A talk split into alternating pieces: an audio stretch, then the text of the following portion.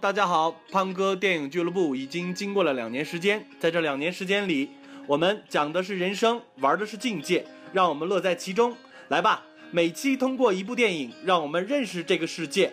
欢迎收听一个深度解析电影的电台。我是李霄峰，关注喜马拉雅电台，收听胖哥电影俱乐部栏目，支持独立电影，支持少女哪吒。离开了家乡，就永远再也不回来了，就相当于一个失踪的状态。但是在我们的电影里，我们并没有表明这个人物他到底是远走高飞，还是已经去世了。这件事情我们并没有在电影里展现，而是留了一个我觉得相对开放的一个结局。这是一方面。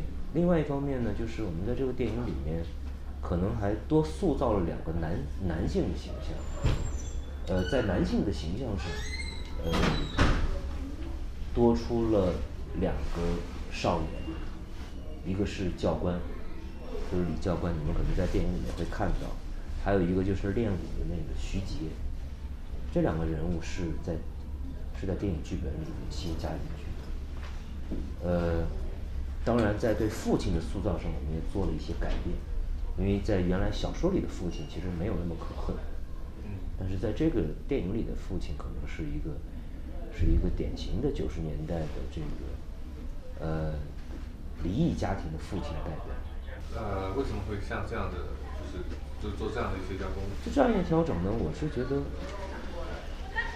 因为我在这个小说里面看到了不仅仅是两个女孩的故事，因为它最让我引起共鸣的还是，呃，来自于那个时代的。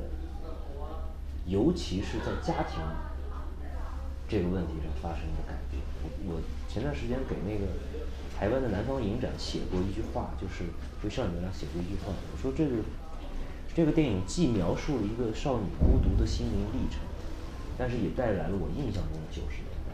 这个九十年代就是家庭正在发生着悄无声息的革命，就是实际上伴随着就是八十年代那个内地。经济开放以后所带来的各种各样的思潮，包括对爱情的追求、对自由的想象，其实都在家庭内部里面发生。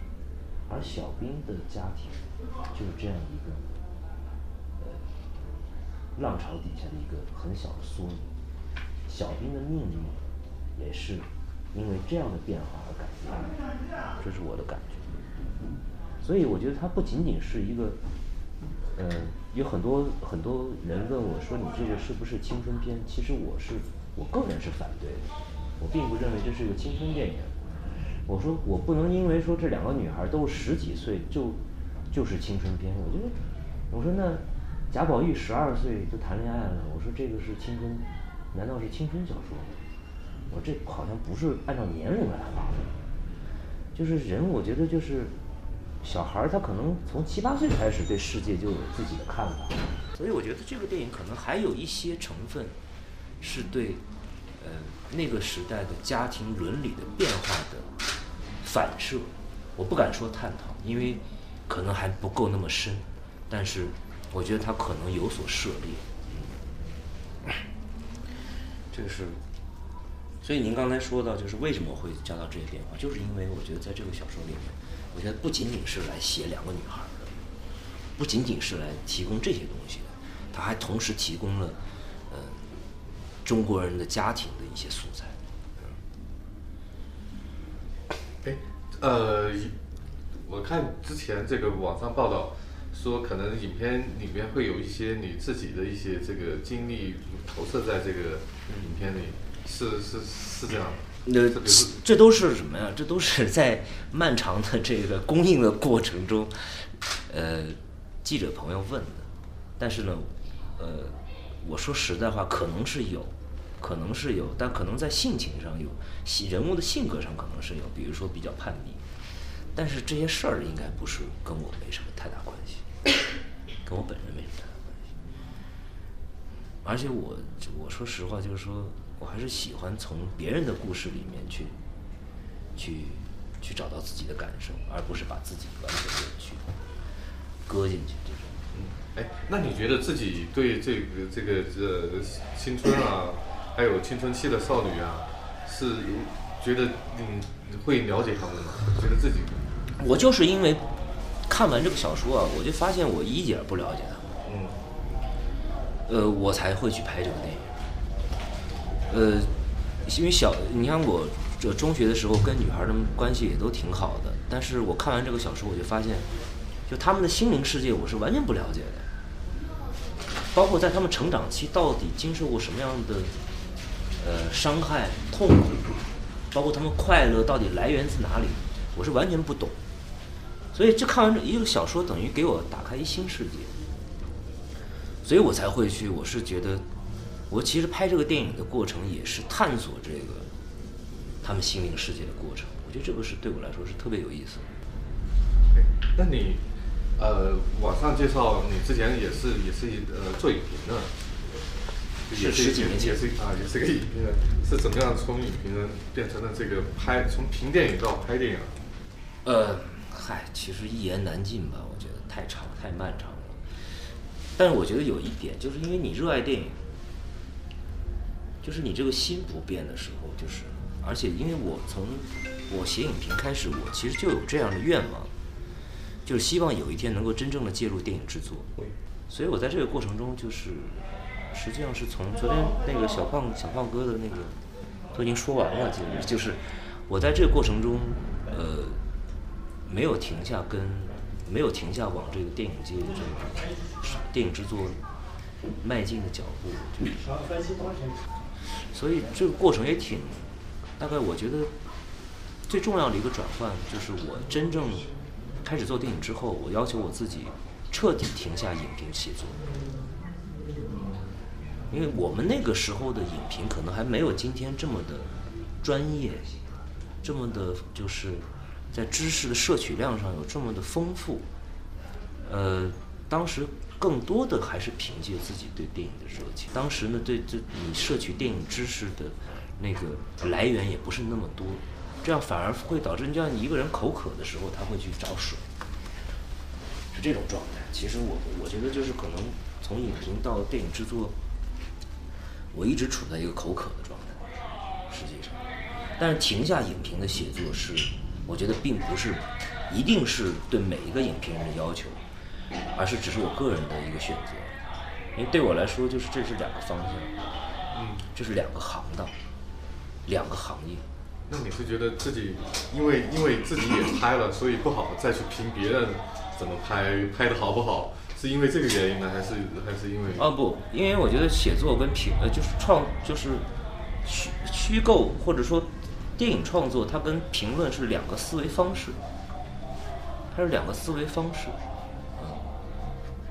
呃，我觉得在每一个方向上都是可以达到最好的，是有最出色的人存在的，但是它是两个方向，我觉得也有可能有些。有些人他能够同时把这两个事儿都做得非常棒，但是我不是这样的人，就是我可能还是只能做，只能走一条路，是这种状态。那你觉得拍影呃拍电影和写影评是哪个要更困难一些？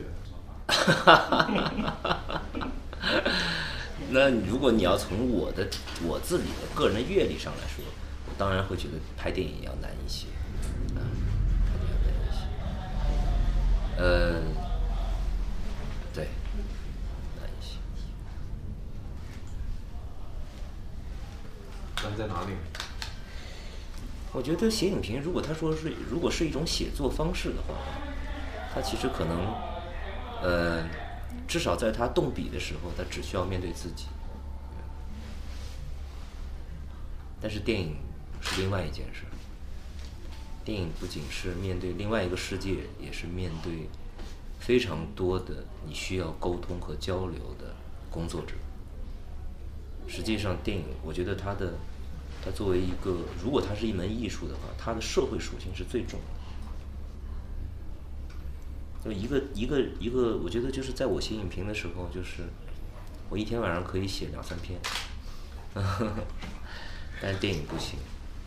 电影我可能要跟一百多个人打交道，打打上一年的交道，可能才能出来一部电影。就是这个是我觉得而且有很多不，我觉得他们本质上是两种不同的东西。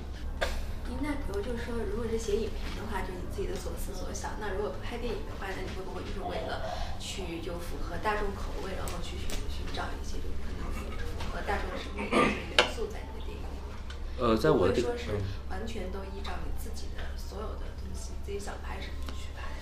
呃，我当然是觉得，其实你说你说一个导演他是不是大众的一部分，他也是是一样的。你看我在家我也看《非诚勿扰》，是吧？开开电视，那你也有《奔跑吧兄弟》要看，对不对？你不可能，我觉得哪个导演还有哪个创作者，他不可能是无源之水无土，对吧？无土之木是不可能。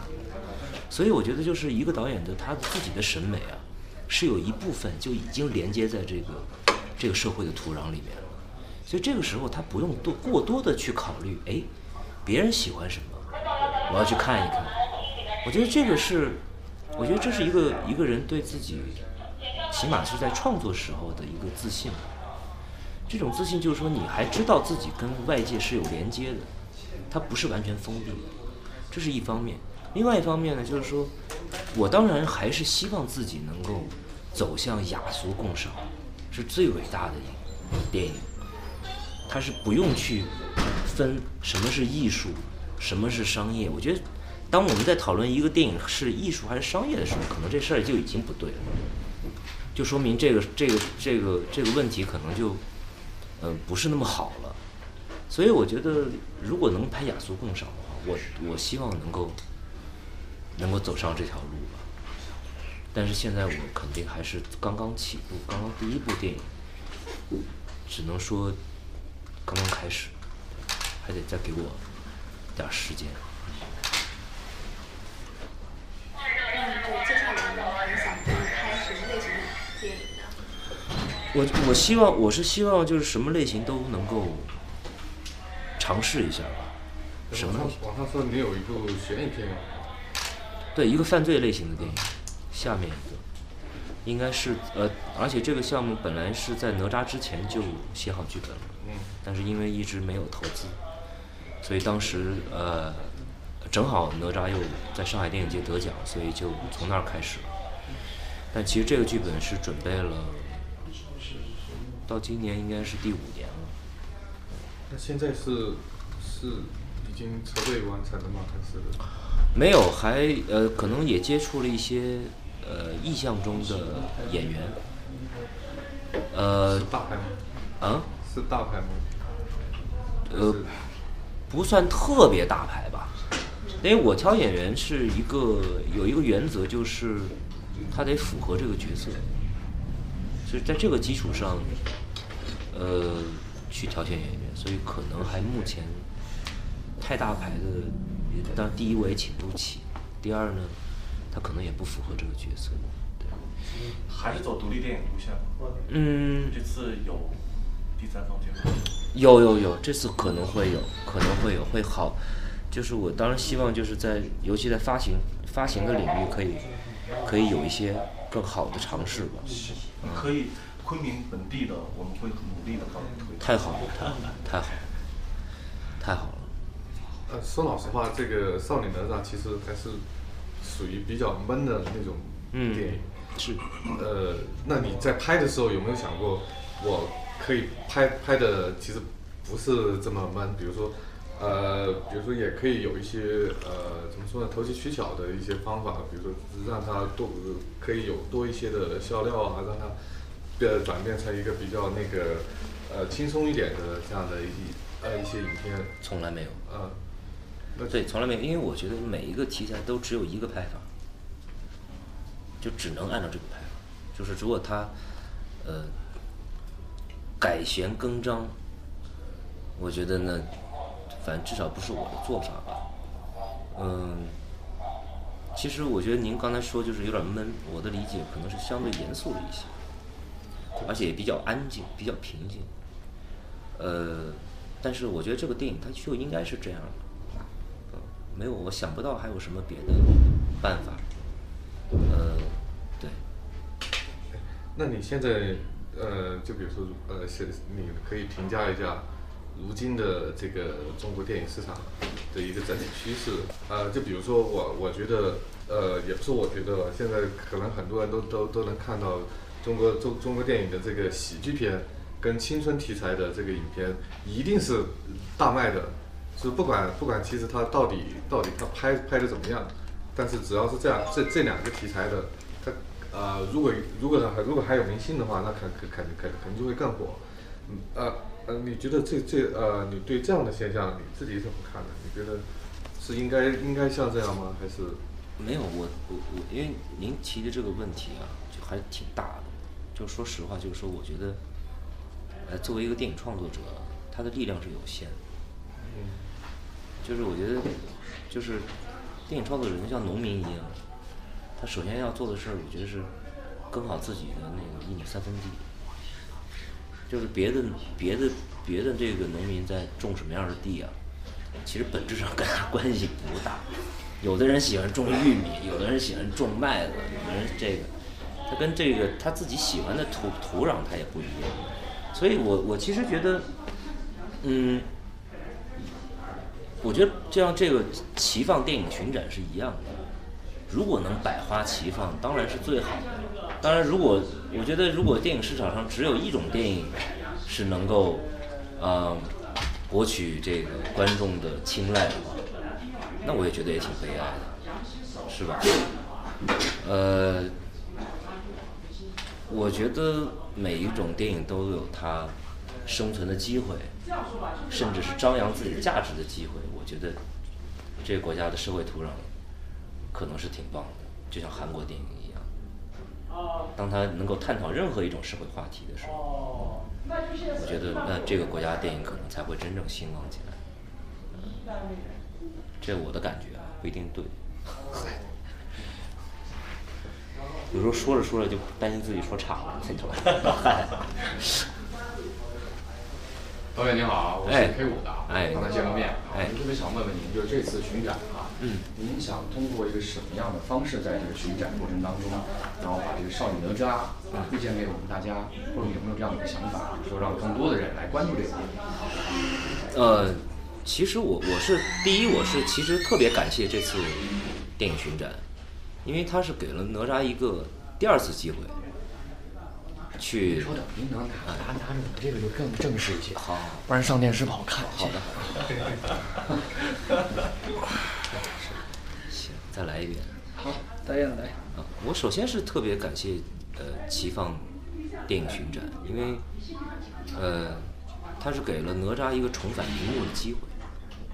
我们在七月份的公映，其实呃无论是排片和票房都是不尽如人意的。